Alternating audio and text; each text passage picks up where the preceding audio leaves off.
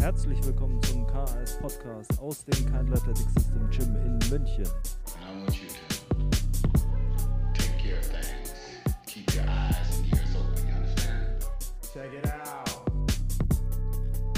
Herzlich willkommen zur hundertsten Folge des KAS Podcasts. Es ist tatsächlich soweit. Heute ist das Jubiläum, hundertste Folge und an dieser Stelle vielen Dank natürlich für die Unterstützung und Begleitung von euch auf dem Weg hierhin ähm, zu den 100 Wochen, die wir quasi zusammen verbracht haben.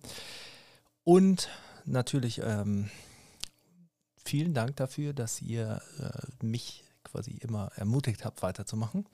Denn manchmal denkt man sich natürlich, okay, ich gehe hier in meinen Keller und äh, rede in ein Mikrofon und schaue in eine Kamera. Wen interessiert's? Ähm, vielen Dank also, dass ihr mich habt wissen lassen, dass es euch interessiert und das viele Feedback. Und äh, ich habe die Woche alleine schon wieder zwei E-Mails tatsächlich bekommen, die ähm, mir äh, sehr viel Freude bereitet haben, wo es äh, darum ging, äh, quasi äh, wie toll die Leute meinen Content finden und das freut mich. Es freut mich einfach sehr, dass ich das äh, mit Leuten teilen kann und natürlich an dieser Stelle weiter die Bitte, äh, teilt es mit möglichst vielen Leuten, denn äh, es macht natürlich Freude, äh, sehr viele Leute zu erreichen und je größer das Ganze wird, desto leichter ist es natürlich auch für mich, dann mehr Zeit darauf zu investieren. Aber ähm, also vielen Dank an dieser Stelle und ich möchte heute so ein bisschen, ich habe mir Gedanken gemacht, was ist denn ein gutes Thema für eine Jubiläumsfolge und dann dachte ich mir zuerst so drei Takeaways, die man lernt, davon einen Podcast zu machen ähm, und drei Trainings-Takeaways, die sich für mich so herauskristallisiert haben und dann dachte ich mir, das interessiert vielleicht auch gar keinen. Also falls es euch interessiert, lasst mich in den Kommentaren wissen, dann werde ich das natürlich noch machen. Aber ich dachte mir, ich sollte vielleicht einfach darauf eingehen, auf die Leute, von denen ich über die Jahre so viel gelernt habe, weil ich habe immer das Gefühl, ich habe sehr viele Mentoren, äh, viele von denen kenne ich gar nicht direkt. Und äh, oftmals denke ich, oder tatsächlich habe ich äh, viel darüber nachgedacht, ob es nicht ein antiqui antiquierter ähm, Ansatz ist, einfach zu sagen, okay, ich schaue mir an, was alte Coaches oder was heißt alte Coaches vor mir gemacht haben und welche Probleme sie wie gelöst haben und auf welche Probleme sie gestoßen sind und versucht daraus zu lernen und das für mich weiterzuentwickeln und weniger vielleicht äh, das zu verfolgen, was man alltäglich, würde ich fast sagen, äh, sieht. Und zwar die Suche nach einfach nur der Lösung, auf die noch keiner gekommen ist, der Übung, die noch keiner äh, gemacht hat oder ähm, dem magischen Ansatz. Denn es ist wenn man das Ganze so ein bisschen verfolgt über die letzten zehn Jahre, haben, sind die Fragen, die gestellt werden in Bezug auf Training und die Probleme, die sich ergeben, immer noch die gleichen. Oftmals ist es einfach nur so, dass unser Blick auf die Fragen sich geändert hat im Detail, weil wir sie anders sehen können. Handelgeschwindigkeit, so ein Thema, das war schon in den 90er Jahren und äh, dann äh, darauf folgend äh, ein Thema, da war es nur noch nicht zugänglich. Und es ist einfach in die Betrachtungsweise des Krafttrainings viel mehr eingerückt, dadurch, dass äh, die Convenience erhöht wurde, dass einfach mehr Leute sich Handelgeschwindigkeitssensoren be, äh, besorgen konnten. Man wusste aber vorher schon relativ viel von dem, was man jetzt auch weiß. Und es gab auch damals schon Probleme in der Umsetzung damit. Und das äh, wäre jetzt nur ein Beispiel. Da gibt es relativ vieles, was quasi wiederkehrt in neuem Gewand. Und zwar nicht in neuem Gewand direkt, sondern einfach nur in neuer Betrachtung, weil wir andere Mittel haben, um das Ganze jetzt vielleicht zu untersuchen, weil es für uns in der Breite zugänglicher ist. Oftmals war es aber eben im Leistungssport schon zugänglich oder auch in der Wissenschaft und da wurde sich schon damit auseinandergesetzt. Und meine Herangehensweise ist eben grundsätzlich darauf basierend, dass ich mir denke, wer konstant Ergebnisse schafft und eine fundierte Theorie dazu hat, die die Praxis untermauert, in der das dann umgesetzt wird, ähm, der muss etwas wissen, von dem man lernen kann. Und ähm, der muss vielleicht auch schon Fehler gemacht haben äh, und daraus gelernt haben oder Lösungen für diese Problemstellungen gefunden haben, die ich dann nicht mehr machen muss. Und das bedeutet natürlich, die meine Trainees nicht machen müssen. Und das ist ja immer so ein bisschen die Krux als äh, Coach, dass man diese Verantwortung hat. Dass man einfach verantwortlich ist für die Leute, die einem quasi ihr Schicksal in die Hand legen und einem vertrauen. Und die, das hat eben dazu geführt, dass ich mir dachte, das ist so eine gute Herangehensweise und ähm, ich würde sagen, ich habe beim Radfahren hat man ja viel Zeit, äh, da habe ich viel darüber nachgedacht, was tatsächlich Dinge sind, die mich beeinflusst haben, auf die ich vielleicht gar nicht gekommen wäre, bei denen mir gar nicht klar war, dass das so ein starker Einfluss für mich war und in welcher Art und Weise es mich vielleicht beeinflusst hat und diese Person vielleicht auch beeinflusst hat. Und ich möchte heute einfach ein paar Dinge teilen, denn es sind die verschiedensten Personen, die verschiedensten Trainingsbereiche. Ähm, und es sind sicherlich sehr viele Dinge, die, von denen man vielleicht nicht gedacht hätte, dass ich sie von diesen Personen gelernt hätte oder dass sie für mich so prägnante Punkte sind. Und die verschiedenen äh, Personen, die ich in meiner Karriere vielleicht persönlich kennengelernt habe, ein paar und äh, andere eben auch nicht, sind Louis Simmons.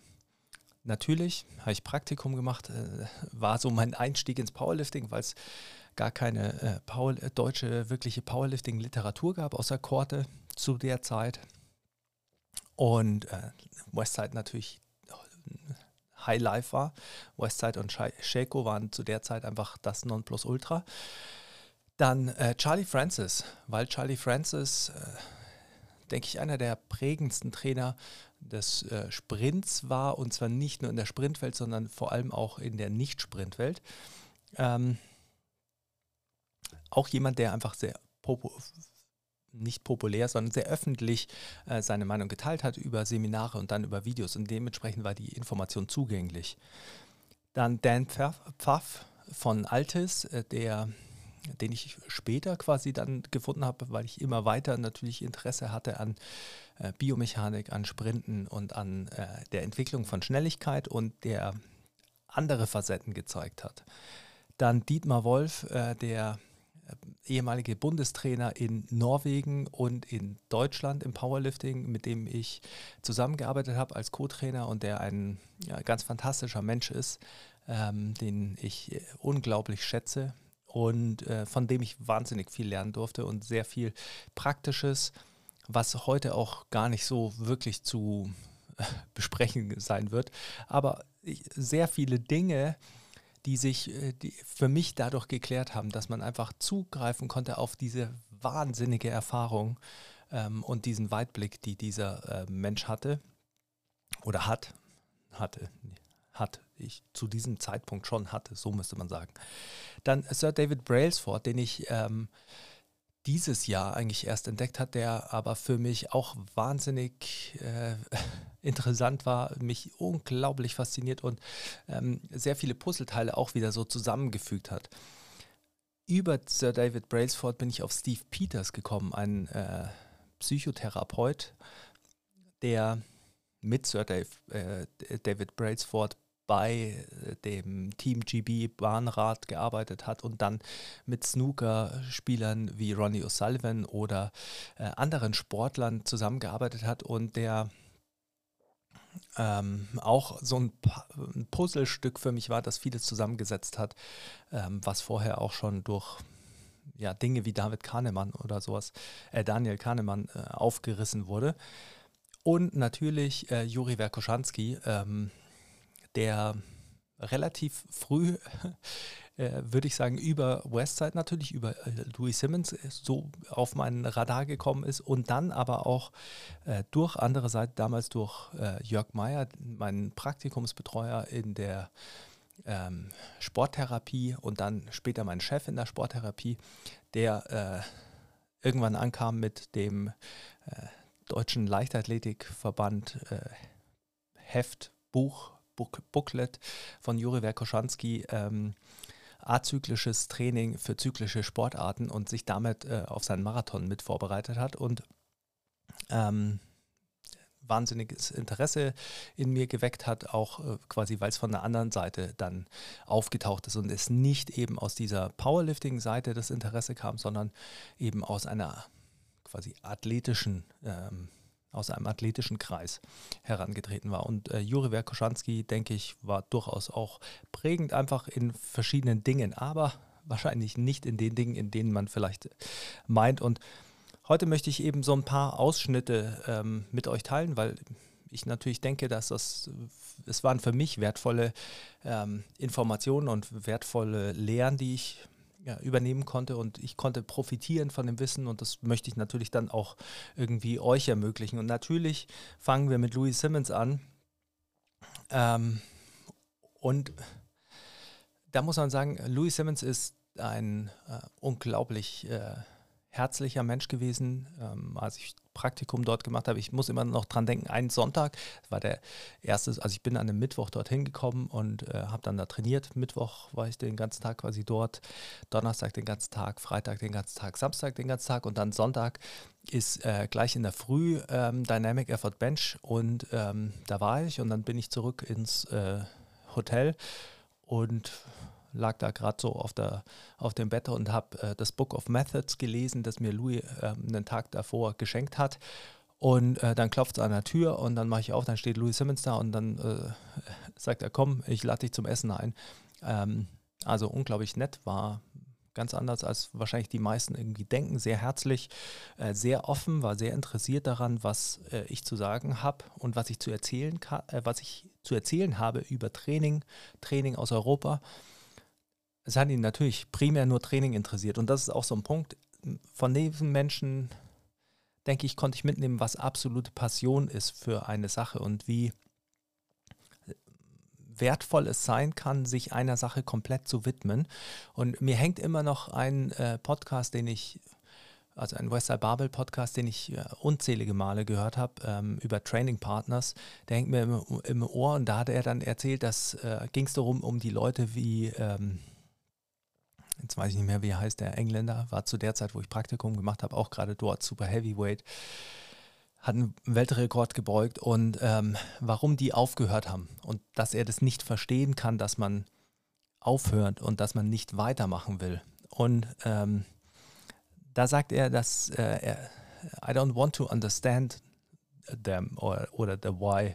Also es ging ihm darum, dass er es nicht verstehen wollte er wollte gar nicht fragen, was deren Grund ist und er wollte das dann nicht verstehen und zwar nicht aus mangelnder Empathie, sondern einfach, weil er gesagt hat, wenn er es nachvollziehen kann, dann ist es vielleicht für ihn quasi, killt es seine Passion. Und der Punkt, der da bei mir hängen geblieben ist, ist gar nicht der Teil quasi mit, äh, mit dem, warum ich mit Powerlifting aufgehört habe oder wie es dazu kam, sondern es ist vielmehr die Sache, dass ich viel darüber nachgedacht habe, wie ist es denn für uns als Trainer in so einer Zeit wie jetzt, wo so viel Zeug passiert, was viel wichtiger ist als alles, was im Training passiert, wie, wieso nehmen oder wie gut ist es, wenn wir da Training so wichtig nehmen? Und ich denke, es ist äh, tatsächlich sehr wichtig ist, genauso wie für einen Künstler die Kunst äh, das Wichtigste sein sollte oder ein, äh, sehr wichtiger Teil, nicht das Wichtigste, aber ein sehr wichtiger Teil.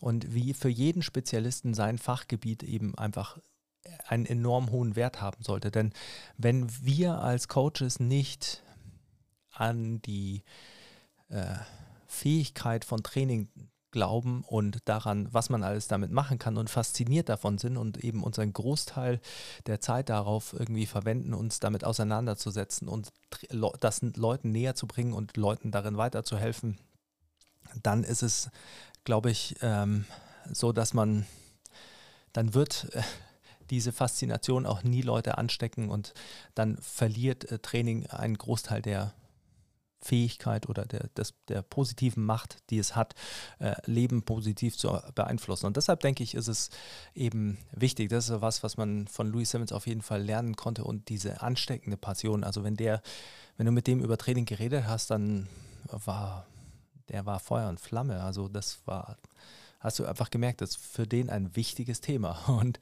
ähm, das war unglaublich ansteckend und inspirierend. Und ähm, auch seine Open-Mindedness. Und ich glaube, Das ist etwas, was viele Leute komplett unterschätzen, aber was man auch immer in seinen Büchern ja immer wieder liest, dass er sagt, äh, sein Spruch war immer, uh, I didn't invent the toilet paper, but I uh, know how to use it. Und uh, so ist er quasi mit Trainingswissen umgegangen, weil er halt gemeint hat, er hat ja die vielen Dinge nicht erfunden. Er hat die Dynamic Effort Method nicht erfunden oder die Max Effort Method, aber er weiß, wie man sie benutzt und äh, er hat eben profitiert von dem Wissen von anderen und er hat immer versucht, aus anderen Bereichen zu lernen. Und das ist ein Punkt, ähm, den ich auch während der Diplomarbeit, der meine Diplomarbeit ging ja über einen theoretischen Vergleich der Trainingssysteme von Shaco und Westside unter präventiven Aspekten und auch unter Leistungsaspekten und dann der zweite Teil war biomechanische Betrachtung, ähm, also von Kraft-3-Kampf. Und da habe ich recherchiert, die einzelnen Quellen, die Louis Simmons dann auch wieder nennt. Und da sieht man, dass, oder da gab es eine Stelle, an die ich mich am meisten noch erinnern kann, und das war, dass äh, Louis Simmons sich auf äh, bezieht und äh, bei Dynamic Effort Method darauf sich bezieht, dass die kurzen Pausen notwendig sind, dafür quasi eine höhere Erregbarkeit des zentralen Nervensystems zu treffen. Erregbarkeit des zentralen Nervensystems nach einem Stimulus ist erhöht, aber die Ermüdung quasi ähm, senkt die Fähigkeit, dieses Potenzial abzurufen und deswegen eben die Bedeutung von Arbeitskapazität, um schnell zu erholen, die Ermüdung quasi schnell abzubauen und dann auf diesem erhöhten äh, Niveau wieder ansetzen zu können und auf diesem erhöhten Niveau äh, den nächsten Satz zu machen. Und diese Stelle habe ich bei Zatjorski in äh, auch einem äh, original deutschen äh, Sportverband Booklet aus den 70er Jahren äh, gefunden. Und zwar äh, beschreibt er diese ähm, beschreibt er diesen Effekt quasi mit Sprinten und der Abfolge von Sprints aufeinander und wie die Interaktion von Ermüdung und, ähm, und Stimulus ist. Und das fand ich eben war so ein Beispiel, wo ich mir gedacht habe, diese Art und Weise da von außen heranzugehen, weil er hat ja keinen sportwissenschaftlichen Hintergrund und dann einfach sich Dinge zusammenzusuchen, hat mich immer fasziniert und war eben open-minded. Das war einfach lösungsgetrieben und oftmals habe ich mich gefragt, ob er einfach Glück hatte, indem wie er das zusammengesetzt hat oder ob es genial war, aber im Endeffekt ist es natürlich auch einfach egal. Er hat es gemacht und das fand ich gut und das hat schon auch so ein bisschen geprägt, dass ich mir gedacht habe, okay, das ist ein Powerlifting-Coach und der hat sich äh, natürlich auch bei anderen Powerliftern irgendwie informiert und mit Ed Cohn ausgetauscht und alles Mögliche. Ähm, der war ja, wusste ja alles über Powerlifting, aber äh, er hat viel Lösungen in anderen Bereichen gesucht und geschaut, wie die es machen, um das Ganze weiterzuentwickeln und eben immer Probleme gesehen und versucht, die wieder zu lösen. Das äh, führt auch zum nächsten Punkt und zwar zu den praktischen Studien.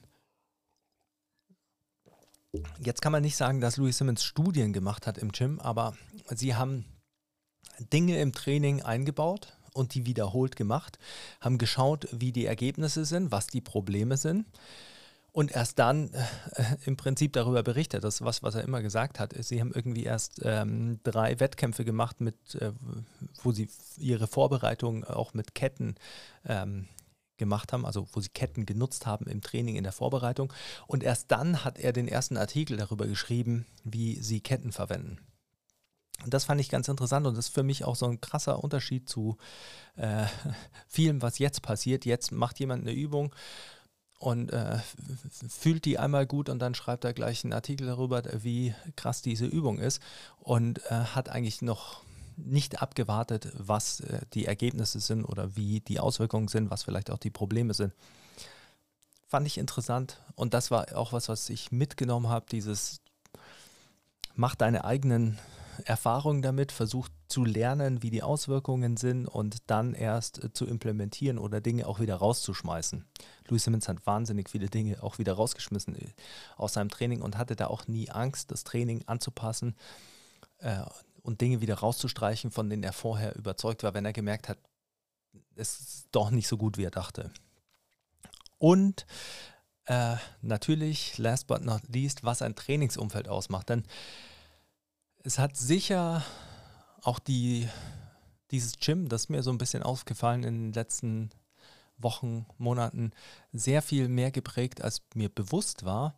Ähm, die Tatsache, dass wenn man bei Westside reinkommt, dass man merkt, da geht es um Training, dass man merkt, es ist eine Gemeinschaft, ähm, die sehr unterschiedlich ist tatsächlich, aber die alle eine Passion teilt und dass es sehr wichtig ist. Und ähm, dass es sehr viel durch ein familiäres Umfeld geprägt ist, dass es nur geht, so intensiv zu trainieren und immer so intensiv miteinander zu trainieren, wenn äh, das Ganze in ein familiäres Umfeld eingebettet ist, weil man man ist aufeinander angewiesen, man trainiert zusammen, man ist, äh, muss sich motivieren, man muss den anderen auch ein bisschen kennen, wann kann ich mit dem reden, wann vielleicht nicht ähm, und so weiter. Und man kann sich auch mal streiten und dann ist es wieder beim nächsten Mal wieder gut. Also ich glaube, das war etwas, was mich angesprochen hat und was einen auch ein bisschen äh, vielleicht mehr erwischt, als man denkt, wenn man mal bei Westside ist, äh, diese Atmosphäre. Und dass es eben nicht dieses, dass es einfach Hardcore ist, sondern dass dieses Hardcore ist quasi ähm, ich würde sagen, zu oft ist Hardcore so das, was man erreichen will. Und dort ist Hardcore im Prinzip einfach nur, dass es, es geht halt nur um Training. Das ist das, warum alle da sind und das ist das, was alle interessiert. Und es ist tatsächlich dann so, dass man dann, äh, ich muss immer so an den einen Tag denken, da waren am Nachmittag dann, war so eine Gruppe an College Football, äh, Volleyballerinnen da, äh, drei Mädels und äh, die so typische College Girls irgendwie äh, ganz brav. Und äh, dann auf der anderen Seite haben so ein paar äh, Powerlifter um Dave Hoff trainiert und äh, Hardcore mit äh, Nasenbluten und Kniebeugenanzug. Und da lief, keine Ahnung, irgendein Metal halt, ziemlich laut. Und Louis Simmons hat dann gewechselt quasi zwischen den Räumen und hat einmal äh, drüben äh, die, die Powerlifter angeschrien und angefeuert und ist halt wieder rübergegangen und hat total nett mit den äh, Mädels geredet und sowas. Und zwar irgendwie sehr unterschiedliche Vibes in den Räumen, aber trotzdem so ein gemeinsamer Nenner. Und diese Atmosphäre ist schwer zu beschreiben, aber das ist etwas, was sicher mich geprägt hat, mehr geprägt hat, als ich dachte, in dem meiner Vorstellung eines Ideals von einem Trainingsumfeld. Dann bin ich natürlich äh, über Buddy Morris, den ich eigentlich auch hier hätte erwähnen müssen, bin ich zu Charlie Francis gekommen. Und Charlie Francis war für mich deshalb äh, ein Highlight allein schon, weil ich so sehr auf der Suche war nach Informationen über Sprinttraining und es sehr schwer war, etwas zu finden, wenn man nicht in der Bubble drin war. Das ist so ungefähr wie Kraft-3-Kampf-Wissen. Äh, zu sammeln in einer Zeit vor, ähm, sagen wir mal, 2008 relativ schwierig war. Da gab es einfach nicht wahnsinnig viel und schon gar nicht im deutschsprachigen Raum. Und bei Charlie Francis gibt es unglaublich viel, äh, was man äh, von dem lernen kann. Und es ist ein unglaublich faszinierender äh, Typ, der Training wahnsinnig gut äh, erklären kann und äh, sehr, äh, wie soll man sagen, es ist ihm sehr innewohnend. Man ist auch ein wahnsinnig leidenschaftlicher Mensch. Und das Erste, was ich von ihm gelernt habe, ist, dass Training ähm, als Stimulus auf den ganzen Körper wirkt und dass man eben nicht so lokal denken darf, sondern dass man immer sehen muss, Training an einem Ort im Körper beeinflusst den ganzen Körper. Und da gibt es die Geschichte von ihm, die er erzählt hat, äh, als er als Sprinter selbst sich ein Bein gebrochen hat und dann hat er sich halt gedacht, er versucht halt so seine Maximalkraft im Bankdrücken nach oben zu steigern, weil er ja nicht laufen kann, weil sein Fuß im Gips war und dann hat er das gemacht und dann hat er gemeint, dann hat er gemerkt, dass er relativ schnell wieder zurückgekommen ist an seine Leistungen im Unterkörpertraining und hat es darauf bezogen, dass es ja quasi ein zentral nervöser Stimulus war, das Bankdrücken und dementsprechend die Plastizität, also die Anpassbarkeit seines zentralen Nervensystems hoch war und dann quasi nur noch wieder umgesetzt werden musste auf das Bein, zusammen mit natürlich Muskulatur und so weiter. Und hat das dann auch später ja in seinem Trainingskonzept umgesetzt. Und das sind so Sachen, die er sagt und erklärt, wo man sich denkt, ja, es klingt ein bisschen abgefahren und kann vielleicht auch nicht stimmen. Aber es gibt zu viele einzelne Teile, die das dann wieder zeigen, dass er doch sehr richtig lag. Und gerade diese Idee des zentralnervösen Stimulus und äh, des Reizes im Training als äh, für explosiv oder e explosiv kraftdominante Sportarten und auch natürlich maximalkraftdominante Sportarten ist etwas, was ähm, ich zuerst bei Charlie Francis gehört habe in dieser Variante und in dieser Betonung und in dieser differenzierten Betrachtung. Und dann natürlich die Basics des Speed -Pro äh, Programmings, äh, was Beschleunigungstraining, Tempotraining, also Tempo-Runs in dem Fall äh, und ähm, Top-Speed-Training was das bedeutet, wie das ungefähr aufgebaut ist. Es gab einfach sehr viele Informationen, die wahnsinnig interessant waren, was Long to Short Periodization ist oder Short to Long, also von langen Distanzen sich runterarbeiten zu den kurzen Distanzen hin oder eben mit Beschleunigung anfangen und kurzen Distanzen hin zu den langen Distanzen, also wie man das Training aufbaut und was das beeinflusst und ob es eben eher darum geht, erst schnell zu werden und dann zu versuchen, das aufrechtzuerhalten über längere Distanzen oder erstmal die Ausdauer aufzubauen, quasi die energetische Seite, um dann das Ganze in Speed umzusetzen. Und hier dann auch wieder ein Beispiel für Flexibilität und Kreativität, weil äh, die Entscheidung, ob Long to Short, also von das Sprinten anzufangen mit beschleunigungsdominantem Training und dann von quasi 30 Meter, 60 Meter aufzubauen bis hin zu 100 Metern und ähm, länger. Diese Entscheidung wurde bei ihm ja durchaus auch dadurch beeinflusst, dass er in Kanada äh, Leute trainiert hat und da ist es eben nicht, äh, nicht immer warm und äh, nicht so lange warm und dementsprechend ist es natürlich auch so, dass die dass das Training sich danach richten muss, dass man in der Halle trainiert und da vielleicht nicht so viel laufen kann. Also dieses, okay, es gibt organisatorische Frames, Settings, die ich berücksichtigen muss, in dem, wie ich mein Training aufbaue.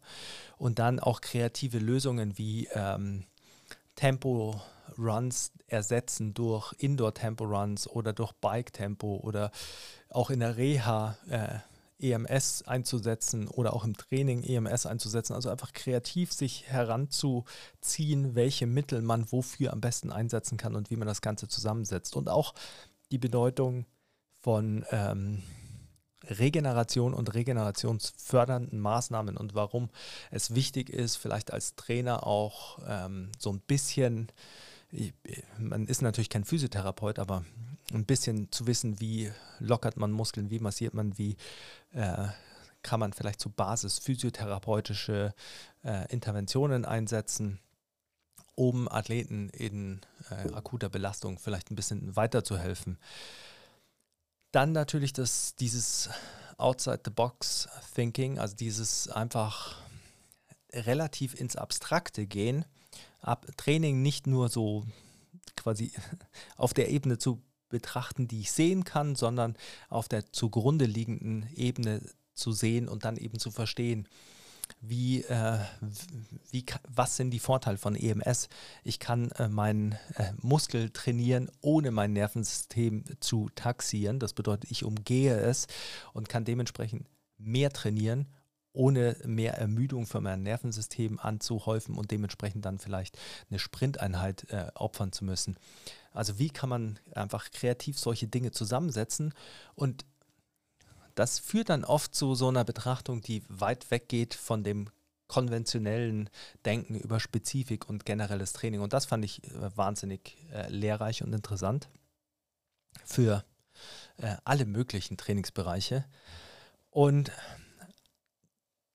damit geht dann auch einher, ähm, dass Charlie Francis sich natürlich sehr damit auseinandergesetzt hat, was die Probleme der Spezifik sind und warum spezifisches Training ähm, Schwierigkeiten offenbart und warum die Kombination aus äh, spezifischem Training im Sinne von jetzt bei ihm Sprinttraining und dann spezifischem Krafttraining, warum das eine problematische Kombination ist und wo die praktischen Probleme darin liegen und warum er andere Dinge propagiert. Und das fand ich ähm, wahnsinnig interessant und ähm, ist auch immer noch etwas, was mich äh, immer noch begleitet, weil ich zwar immer wieder darüber nachdenke, ob es nicht ein falscher Ansatz ist, aber es sich einfach zu oft zeigt, dass äh, Leute, die das anders anwenden, genau in die Probleme reinlaufen, die äh, von ihm auch immer geschildert wurden.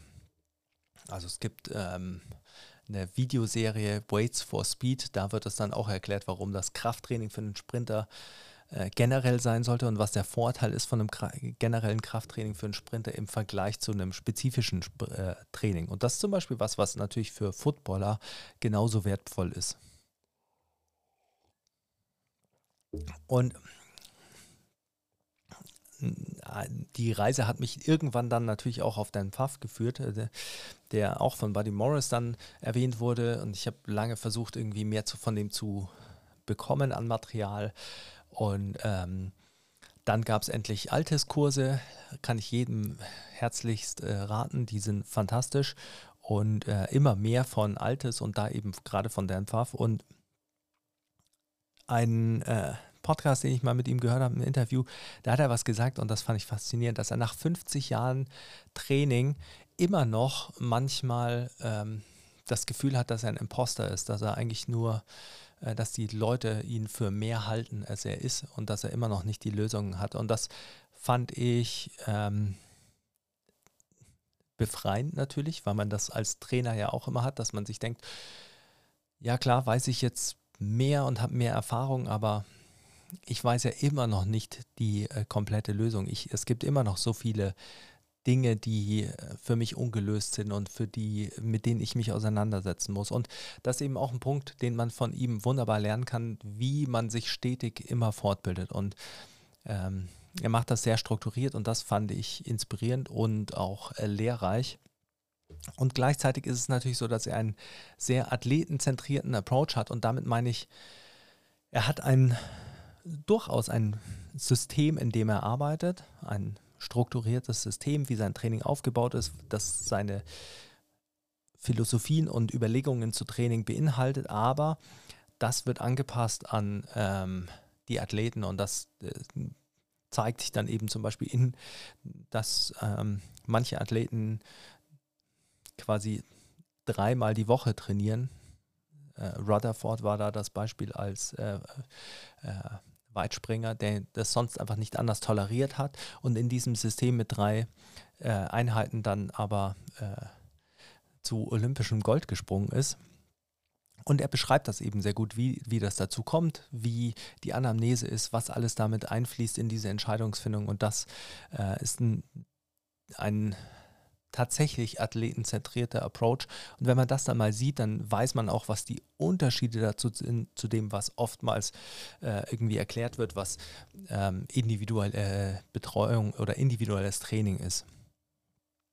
Und ein weiterer Punkt, der ähm, gut war, interessant war und äh, bei mir hängen geblieben ist, ist eben, dass Dan Pfaff gesagt hat, man sollte die Schwachpunkte trainieren aber man darf nicht vergessen, dass die Stärken einen Athleten an den Punkt gebracht haben, wo er jetzt ist.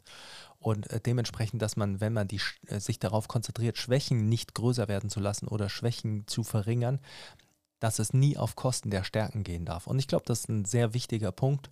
Ähm, und äh, etwas, was natürlich immer so eine schwierige Sache ist, weil die relativ allgemein klingt, weil wann weiß man, wie, dass der Athlet oder die Athletin so fortgeschritten ist, dass die Stärken schon wirklich ausgeprägt sind und das nicht einfach so ist, okay, das hat er halt bis jetzt gemacht und es hat irgendwie funktioniert, sondern was sind seine physischen Traits und psychischen oder mentalen Traits, die ihn oder sie dahin gebracht haben. Aber ähm, eben dieses diese, dieses Zusammenspiel von Schwächen äh, vermindern und Stärken verbessern oder aufrechterhalten, das äh, war auf jeden Fall so ein Punkt, der bei mir hängen geblieben ist. Und dann natürlich auch die äh, Session-Adaption für kontinuierliche Planung. Also wie schafft man es, dass Sessions nicht oder dass man einen Trainingsplan nicht komplett über den Haufen werfen muss, wenn eine Session angepasst werden muss. Was bedeutet das für den, für, de, für das Weiterkommen, für die Trainingsentwicklung des Athleten und oder der Athletin? Und wie ist es eben, dass man, wie schafft man es, äh, aus dem rauszukommen, was man eben so als ähm, junger Coach so oft hat, dass man man möchte einen perfekten Plan schreiben und macht sich sehr viel Gedanken, wie alles zusammenhängt und dann äh, zweite Einheit läuft was anders und dann denkt man sich, jetzt muss ich alles nochmal neu planen. Und da ist das sehr hilfreich, eben auf die Erfahrung von so einem Coach zurückzublicken und zu sehen, okay, wie, wie macht er das? Wie hält er Progression aufrecht? Wie betrachtet er eben Training als äh, Stimulus und Anpassung und wie funktioniert das dann, dass man Sessions so anpasst? Ähm, fand ich äh, fantastisch. Also äh, die Idee von ABC-Workouts, wie man eben das anpasst auf Belastung, wenn jemand einen Hamstring-Pull hat, dass man dann äh, quasi die gleichen Distanzen laufen kann, aber man nimmt eine Laufvariante ran mit Dribbles, die Hamstrings nicht so belasten als ein Beispiel. Und dadurch bleibt man aber in dem gleichen Flow. Und das ist natürlich auch für den Athleten wichtig. Haben wir letzte Woche in Reha darüber geredet, dass es eben wichtig ist, in diesem Trainingsflow zu bleiben und in dem Mindset. Und ähm, ein wahnsinnig ja, faszinierender Punkt bei diesen Menschen ist Biomechanik, Coaching, Verständnis und eben die Interaktion der einzelnen Bestandteile im Training. Wie hängt äh, in dem Fall Sprinttraining oder die Training zusammen, also was man trainiert, wie man Training aufbaut, mit der Entwicklung von Biomechanik, wie hängen Bela Überbelastungen und dann äh, mechanische Blockaden, zum Beispiel in bestimmten Gelenken, damit zusammen, wie Training sich auswirken kann, wie eine Bewegung sich auswirkt, wann äh, ist es eine individuelle Ausprägung einer Bewegung und wann ist es vielleicht eine Abweichung von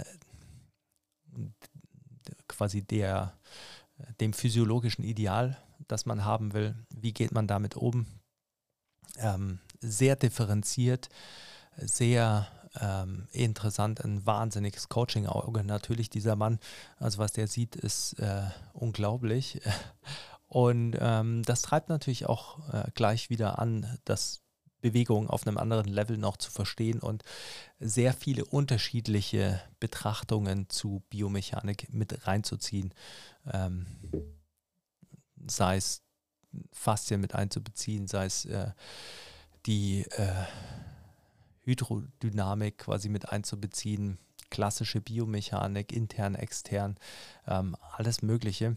Super interessant, sehr vielfältig, äh, augenöffnend, würde ich sagen. Und zwar dann auch wieder für die Betrachtung von anderen Feldern, weil wenn man dann sieht, wie der über Biomechanik denkt und dann sieht man, wie bei äh, im Powerlifting über Biomechanik gedacht wird, dann weiß man, wie weit im Powerlifting die Betrachtung von Biomechanik weg ist von äh, der tatsächlichen Betrachtung, äh, in der Biomechanik stattfinden kann und vielleicht auch im Coaching äh, stattfinden sollte. Und ein weiterer Coach, mit dem ich zusammengearbeitet habe, der wahnsinnig viel Erfahrung hat, die mir wahnsinnig weitergeholfen hat, ähm, war Dietmar Wolf, äh, ein, habe ich eingangs schon gesagt, wunderbarer Mensch, ähm, mit dem ich auch, ich weiß noch, also äh, ich auf einem Lehrgang, ähm, da war ich dabei als äh, Trainer von einem Athleten, vom Philipp. Und ähm, da habe ich mit ihm Zimmer geteilt und ich habe mir noch gedacht, ich kannte natürlich Dietmar Wolf. Ich habe die zwei Videos, die es von ihm auf äh, YouTube gab, habe ich immer äh, angeschaut und fand die wahnsinnig äh, gut schon. Ähm, und wusste natürlich vom Kevin auch schon viel über Dietmar Wolf und habe Kevin, äh, also Kevin Jäger, immer ausgefragt über Dietmar Wolf und der hat mir immer quasi ist zum Dietmar gegangen, weil er ihn kannte, hat ihn Sachen gefragt und hat äh, die ich wissen wollte und hat mir die dann wieder gesagt, weil ich mir dachte, ich kann da jetzt nicht hingehen und den einfach ausfragen. Hätte ich Dietmar gekannt, hätte ich gewusst, kann ich. Ähm, und dann war ich mit dem in einem Zimmer und dann dachte ich mir, oh cool, jetzt habe ich Zugang, jetzt kann ich ihn ausfragen. Da habe ich natürlich angefangen, äh, so zu fragen und hab dann, äh, haben wir uns ausgetauscht, dann sind wir darauf gekommen, dass wir beide Charlie Francis kennen und sowas und weil ich gemeint habe, die Gemeinsamkeiten von diesem High-Frequency Powerlifting Training und High-Low Training von Charlie Francis und so sind wir ins Reden gekommen und ähm, haben uns eigentlich gleich gut verstanden, weil wir beide eben auch so ein Interesse an Training hatten und an Trainingswissenschaft und äh, genau. Und von ihm, denke ich, konnte ich auf jeden Fall mal lernen, was es bedeutet, ein System zu entwickeln. Und äh, das ist was, was mich zu der Zeit auch sehr umgetrieben hat, weil man das bei Bondarchuk liest, bei Transfer of Training, dann äh, war immer so die Frage, und das was, was zum Beispiel bei Mike Tuchscherer, der seinen Emerging Strategies auf Bondarchuks äh, Trainingssystem quasi aufgebaut hat und auf dieser Idee aufbaut. Und da ist ja immer die Frage, wenn man ein starres System hat, also einfach ein System, in dem man trainieren lässt und dann schaut man, wie die Reaktion des Athleten oder der Athletin auf dieses System ist, auf diesen Aufbau, dann kann man die, äh, die Rückschlüsse, die man zieht, immer nur innerhalb dieses Systems als gültig betrachten. Bedeutet einfach, wenn ich einen, sagen wir mal, ich habe drei Trainingsblöcke und die lasse ich die Athleten machen und dann kann ich sagen, ja, okay, 90 Prozent der Athleten reagieren so oder wenn die so reagieren, dann mache ich den Block danach und wenn die so reagieren, mache ich den Block danach. Dann weiß ich nie, ob ein anderer Trainingsansatz nicht doch besser gewesen wäre für diesen Athleten, sondern ich weiß nur, was innerhalb dieses Systems die beste Anpassung ist. Und das ist natürlich so eine Grundfrage, äh, die man sich, denke ich, stellt als Coach. Und ähm, da war es relativ interessant zu sehen, wie weil der Dietmar wahnsinnig viel Daten auch gesammelt hat äh, über die Jahre. Der hat ja Norwegen zu einer äh, dominanten, also dieses kleine Land Norwegen, äh, zu einer dominanten Kraft-3-Kampf-Nation gemacht, ähm, die äh, wahnsinnig viel Medaillen abgegriffen hat mit wesentlich geringerer Population als zum Beispiel Amerika. Und aus diesen Daten konnte man dann eben äh, Korrelationen raussehen und konnte eben sehen, wie das das beeinflusst. Und natürlich haben wir auch darüber geredet, dass das nur in diesem System äh, funktioniert und dass man das nicht direkt äh, extrapolieren kann. Aber dass dieses System natürlich dann erlaubt, auch im Leistungssport so eine notwendige Prognosefähigkeit zu entwickeln und eine notwendige äh, eine notwendige Struktur zu geben, auch eben um ein Leistungssystem aufzubauen. Und das war der nächste Punkt, eben diese Differenzierung zwischen Leistungssport und Freizeitsport äh, und was es bedeutet, quasi professionell sich im Sport zu verhalten. Ähm, und dass das einfach auch im Powerlifting vielleicht nicht gewünscht ist oder dass Powerlifting vielleicht auch einfach ein Sport ist, der äh, ein, zu einem Großteil einfach ein nicht so professioneller Sport ist, sondern ein Lifestyle-Sport bleibt. Und ähm, dass das okay ist, aber dass man das halt immer so ein bisschen im Hinterkopf betrachten muss mit dem, wie, was das bedeutet für zum Beispiel einen Verband und äh, eine Nation und äh, die Förderung im Leistungssport oder wie man das aufbaut. Dann natürlich äh, dieser Mensch hatte ja wahnsinnige Erfahrung. Der hat ja Kraft-3-Kampf gemacht seit, äh, oder war im Kraft-3-Kampf seit 40 Jahren unterwegs oder ich weiß nicht. Ähm, was der wusste über Powerlifting, was wer gemacht hat, wie wer trainiert, äh, wie die Ukrainer tatsächlich trainieren. Ähm, wie die äh, russischen Powerlifter trainieren. Ähm, ich meine, Mike Tuscherer zum Beispiel ist äh, bei den Worlds zu ihm an den Tisch gekommen beim Dinner, um äh, sich mit ihm über Training zu unterhalten und ihn auch nach seinem Wissen so ein bisschen auszufragen über, wie, was, was er so macht im Training und so. Also da hat man schon gesehen, dieser Mensch, wenn man mal mit dem geredet hat, der hat einfach ein unglaubliches Wissen über Kraft-3-Kampf und ähm, eine wahnsinnigen Weitblick auch gehabt, was tatsächlich gemacht wird, was Leute voranbringt ähm, oder Nationen voranbringt. Und das war wahnsinnig interessant, weil es einfach ein realistischer Einblick war und nicht nur das, was man irgendwie äh, auf YouTube irgendwie zusammenschnappen kann, was dann meistens ja nicht so ganz der Wahrheit entspricht.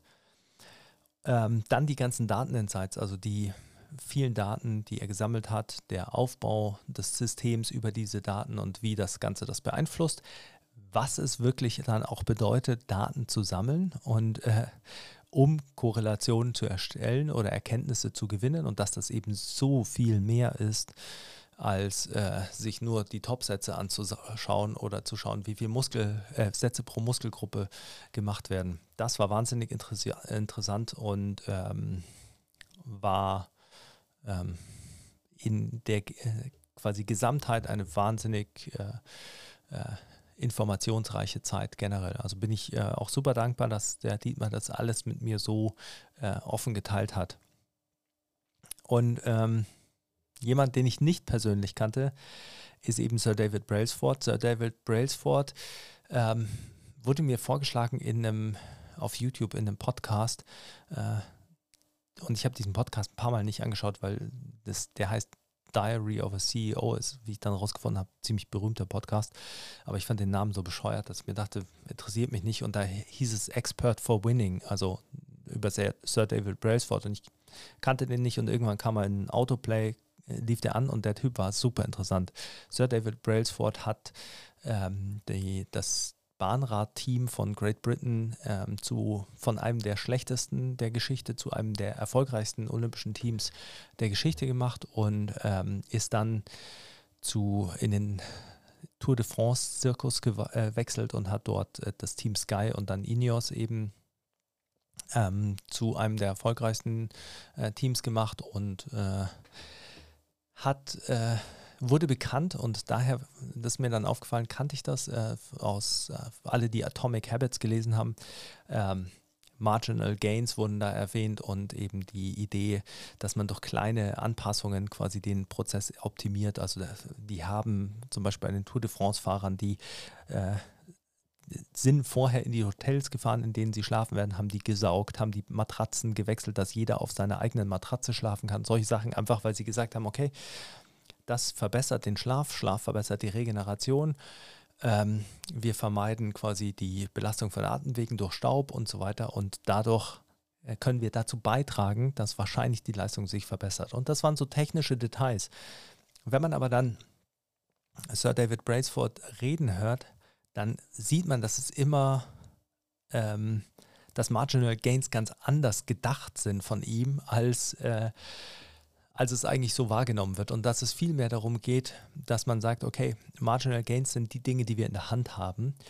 Und der ganze Prozess des Leistungssports ist es eigentlich nur die Wahrscheinlichkeit zu erhöhen, erfolgreich zu sein und nicht äh, einen perfekten Prozess zu machen, damit man erfolgreich ist. Und das ist eine kleine Nuance äh, in der Betrachtung, die man vielleicht überspringen mag, aber die entscheidend ist. Und zwar dieses fast schon fatalistische, dass man sagt, okay, im Endeffekt ist es immer ein Glücksspiel. Du kannst nie beeinflussen in der Sportart wie Radfahren, ob nicht ein anderer besser ist. Du kannst nur dein Bestes tun, um gut zu sein. Und das ist natürlich das gleiche im Powerlifting zum Beispiel, wo man einfach, äh, man kann hingehen und man kann einen perfekten Trainingszyklus haben und man haut das Beste total raus, das man äh, haben kann, aber drei andere sind besser und man schafft es trotzdem nicht aufs Podium ja, als ein Beispiel. Also es ist so ein bisschen fatalistisch oder scheinbar fatalistisch, aber das führt natürlich dazu oder kann dazu führen, eben wie hier auch, dass man versucht, okay, dann kümmere ich mich um alles, was ich in die Hand nehmen kann, um den Prozess möglichst gut und stabil zu gestalten. Und das war natürlich etwas, was mich angesprochen hat, weil äh, das immer so ein Approach war, den ich mir gedacht habe, dass das der logischste Ansatz ist aber der oft natürlich anders gedacht wird. Eben Peaking-Ideen und äh, die Idee von äh, saisonaler Vorbereitung, all solche Sachen fallen damit rein. Und auffallend ist bei ihm, dass alle technischen Betrachtungen immer personenzentriert sind. Es geht darum, wie schaffe ich Motivation für einen Top-Sportler, der gerade die Tour de France gewonnen hat. Was kann ich dem liefern als Motivation für die nächste Season? Um äh, da wieder anzugreifen, um sich wieder zu quälen. Ähm, lauter solche Dinge und das ist wahnsinnig interessant. Ähm, es gibt super Vorträge von ihm. Äh, ich habe, wie ich es immer mache, wenn mich so eine Person so interessiert, alles angeschaut und äh, angehört, was ich finden konnte. Also ich glaube, es gibt keinen Podcast mit dem, den ich nicht gehört habe und kein Video von ihm, das ich nicht gesehen habe. Und es gibt einen Vortrag, ähm, Games and Sports, glaube ich, heißt der äh, für die Cambridge oder Oxford University. Den habe ich, äh, ich glaube, elfmal auf YouTube angeschaut und äh, 21 Mal angehört. Gibt auch eine Audio-Variante. Fantastisch. Also kann ich nur raten, das äh, anzuhören. Sehr inspirierend, sehr interessant ähm, und ein ganz charismatischer Mensch. Und man konnte von ihm auch etwas lernen, was mich fasziniert, weil jemand, der für Gewinnen und für perfekte Prozesse so bekannt ist, von dem kann man eigentlich lernen, dass submaximales Training äh, so wichtig ist und warum submaximales Training so wichtig ist und warum submaximales Training äh, dafür sorgt, Prozesse konstant zu gestalten und diese Konstanz, warum die wichtig ist, und zwar nicht nur auf einer technischen Ebene oder einer physiologischen Ebene, sondern eben auch auf einer psychologischen Ebene. Und das geht dann auch damit einher, dass äh, er sagt, äh, er will lieber Progress als Perfection ähm, und dass Perfektion nicht unbedingt das Ziel ist, das ist etwas, nach dem man strebt, aber man weiß, dass man es nicht erreicht, aber dass der Fortschritt quasi, der ist im Vordergrund. Und man versucht diesen Fortschritt in den Vordergrund des Prozesses zu setzen. Und das ähm, finde ich, ist, äh, sind natürlich zwei Dinge, die nicht technisch sind, aber die sehr viel beeinflussen, wie man zum Beispiel Krafttraining betrachtet und wie wichtig es vielleicht ist oder nicht ist, dass man an diesem einen Tag äh, genau das Trainingsload anpassen kann ähm, oder wie groß der äh, Unterschied sein kann in einer auf einer längeren Sicht, ob man in einer Einheit jetzt das maximale Gewicht bewegt hat oder eben ein submaximales Gewicht. Und ja, es ist sehr interessant, wenn man darauf achtet, wie man das in unterschiedlichsten Leistungssportarten, also physiologischen Leistungssportarten, Closed-Skill-Sportarten, sieht, dass sich submaximales Training durchsetzt aufgrund der, des Faktors Konstanz und äh, Verletzungs, ähm, Verletzung und mentaler Ausbruchprävention äh, quasi. Und über Sir David Brailsford bin ich zu Steve Peters gekommen. Steve Peters äh, ein Psychiater, den David Brailsford ins Team geholt hat, als äh, einer seiner Bahnradfahrer einfach mal einen Tag oder zwei Tage in der Ecke im Zimmer stand und nicht mehr ansprechbar war. Und der hat den wieder äh, klar. Ähm, forensischer Psychiater, der dann äh, über eine fantastische Karriere in den Sport gekommen ist und dort dann eben mit Sportlern gearbeitet hat. Und eine Sache, die der ähm, quasi gesagt hat und die ich so äh, logisch fand und äh, die sehr gut beschrieben hat, was ich mir immer gedacht habe, was so ein bisschen das äh, ein Problem der vieler Sport nicht aller, aber vieler sportpsychologischer Ansätze ist, ist, er hat gesagt, die Person, es geht immer um die Person zuerst. Also er kümmert sich eigentlich immer nur um die Person und gar nicht um den Sportler, sondern es geht darum, dass die Person quasi mit sich im Reinen ist und erst dann kann man sich darum kümmern, äh, quasi wie geht man mit den technischen Dingen um, wie, wie schafft man es quasi Konstanz reinzubringen in die, den Wettkampfmodus und solche Sachen. Und ähm, ist ein unglaublich sympathischer Mensch natürlich auch. Äh, und wenn man das Buch von ihm liest, das ich auch jedem ans Herz lege, Path Through the Jungle ist die quasi das neuere Buch, früher das Chim Paradox. Ähm, da geht es im Prinzip um Empathie. Im Grunde dieses Ganzen äh, äh, steht, dass man empathisch äh, sich verhält. Und empathisch bedeutet natürlich einfach, dass man sich in die Motivation des anderen hereinsetzt und eben auch in welchem Modus er ist. Also er spricht ja dann eben von dieser schönen Aufteilung äh, vom Chimp-Mode, ähm, den man hat und wie dieser Chimp-Mode uns beeinflusst, also dieser emotionale Teil uns beeinflusst und wie Rationalität und Emotionalität quasi in Interaktion stehen. Und äh, es gibt einen, äh, eine Sache, die er erzählt hat. Ähm, er hatte dieses Chimp-Model, das sich entwickelt hat, in dem er eben erklärt, wie äh, unser ich, also oh, ich versuche es jetzt mal ganz einfach zu sagen, wie unser emotionaler Teil äh, immer noch ähm, quasi ursprünglich äh, zu teilen ist mit den ähm, Menschenaffen und dementsprechend dem eines Chimps äh, äh gleicht und wie sich der äh, rationale Teil im Hirn äh, entwickelt hat und wie die in Interaktion stehen und wie das unser tägliches Leben beeinflussen kann. Und als ein Beispiel hat er, wie er damit umgeht, hat er dann eben erklärt, seine Studenten wollten unbedingt, dass er ein Buch darüber schreibt, weil es ihnen so geholfen hat. Und er hat gemeint, du musst es mit anderen Leuten teilen. Und er hat sich immer gedacht, ah, das ist so unwissenschaftlich und wenn ich das mache, dann werde ich kritisiert von den ganzen Wissenschaftlern, wissenschaftlichen Kollegen da draußen. Und das möchte ich nicht. Und da hat, er, hat er gesagt, er hat sich mit seinem Chimp in ein Zimmer gesetzt, denn man muss mit diesem Affen tatsächlich laut reden, denn ähm, wenn man das macht, dann es gibt, es gibt die physiologischen Begründungen darüber oder neurophysiologischen Begründungen darüber, dann äh, kann man das anders verarbeiten. Äh, und dann hat er sich hingesetzt und hat gesagt, ey, wenn ich dieses Buch schreibe und fünf Leute sagen, das hat mein Leben verändert und hat mir geholfen, dann hat es sich schon gelohnt. Und diesen Pakt hat er mit dem Affen abgeschlossen und dann hatte er den Mut dadurch, quasi dadurch hat er es geschafft, diesen, diese emotionale Hürde zu über, äh, überschreiten und das zu machen. Und das äh, fand ich ganz gut, weil das natürlich so ein bisschen beleuchtet, ähm, die Angst, die wir alle kennen, Dinge anzugehen und ähm, dass man sich manchmal dann, äh, wenn man eine Sache angehen möchte, aber eben immer diese Zwiegespräche hat und Angst darüber hat, was die anderen vielleicht denken, dass man sich hinsetzt in seinen Raum und mit dem Affen redet und das Ganze dann mit ihm abmacht, wie man das Ganze angehen kann. Das äh, zu Steve Peters könnte ich äh, lange drüber reden äh, hat äh, sehr viele Dinge eben zusammengebracht ähm, und ein super Modell geliefert, wie äh, sehr viele Dinge, die man von überall anders aufschnappt, von Daniel Kahnemann mit Thinking Fast und Slow oder auch äh, mit von Gerd Gigerenzer äh, mit Risikoeinschätzung, Bauchgefühl, ähm, wie man die zusammenbringt und ähm, gerade auch im athletischen Kontext oder im Umgang mit Leuten, ähm, wie man das, das Verhalten besser versteht und empathisch damit umgehen kann. Also rate ich allen. Dazu werde ich auch nochmal einen Podcast machen, tatsächlich zu, ähm, zumindest zu ein paar Teilen dazu.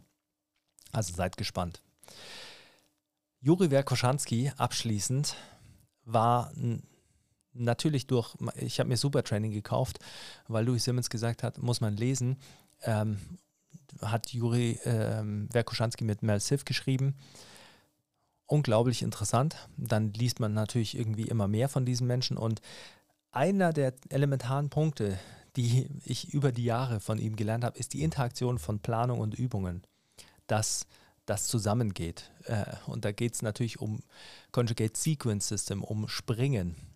Warum mache ich Barbell Jumps oder warum mache ich Kettlebell Jumps erhöht stehend, also so, dass die Kettlebell noch tiefer sinkt, bevor ich dann zu Barbell Jumps übergehe und warum mache ich dann die Barbell Jumps, bevor ich zu Hurdle Jumps übergehe und warum mache ich die Hurdle Jumps, bevor ich zu Drop Jumps übergehe, weil diese Übungen eine unterschiedliche Entwicklung der Intensität haben und dementsprechend eine quasi progressive Reihe in sich bilden. Und das geht dann Hand in Hand mit der Planung der einzelnen Phasen und der, äh, auch der Intensitäten und der Umfänge und so weiter.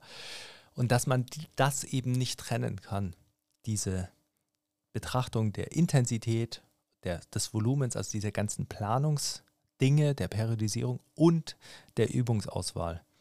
Und in diesem Zusammenhang dann natürlich auch, was Explosivkraft wirklich ausmacht, wie das Explosivkraft äh, nicht ein Faktor ist, sondern dass es in einem Kontext gesehen werden muss, dass es in einem Kontext spezifisch entwickelt werden muss. All das kann man unglaublich gut erklärt äh, bei Wekuschanski lesen.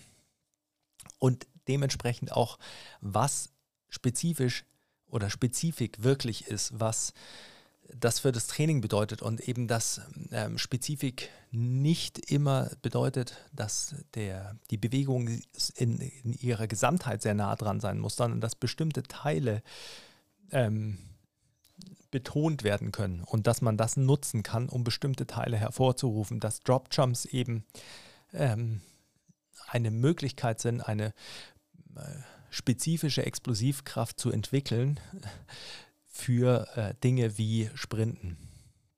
Und dass das nicht bedeutet, dass die Bewegung spezifisch ist, aber dass die Explosivkraftkomponente spezifisch ist und dass der Stimulus dementsprechend spezifisch ist als Teilstimulus das ist so die abstrakte Seite, die man von ihm äh, sehr gut lernen kann und die unglaublich nützlich ist natürlich für das Training oder für die Planung von, äh, des Trainings von Athleten, weil das sehr viele Problematiken von, die man dann irgendwie sich überlegt in spezifischen und unspezifischen Phasen löst. Also diese Übergänge, wie schafft man es, das Load generell zu halten?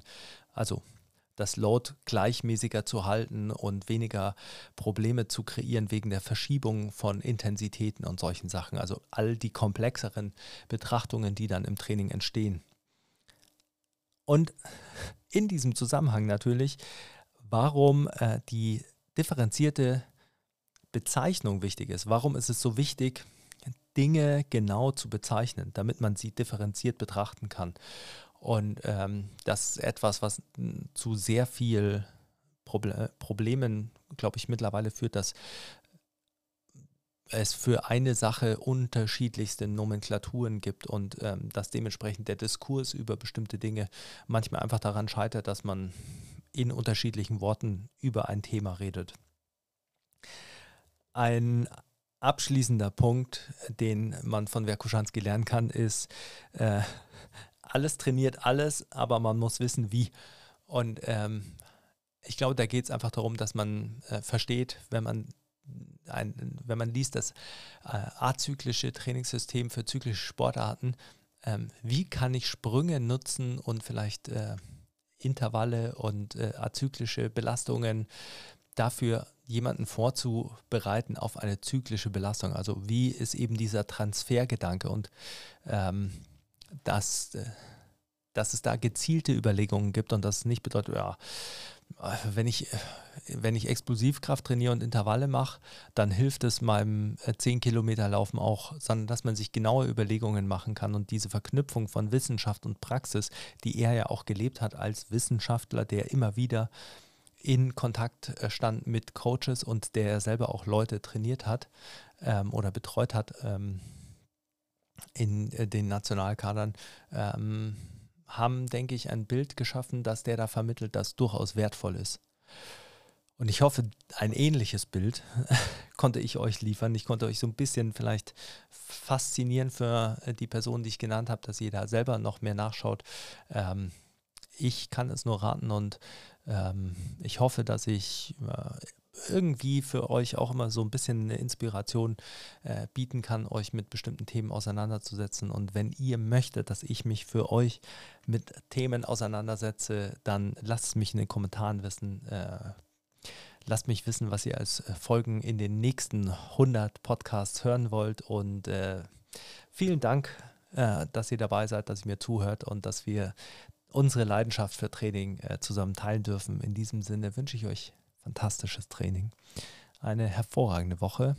Viel Spaß beim äh, Videos schauen von all diesen inspirierenden Menschen und äh, in diesem Sinne bleibt gesund. Adios.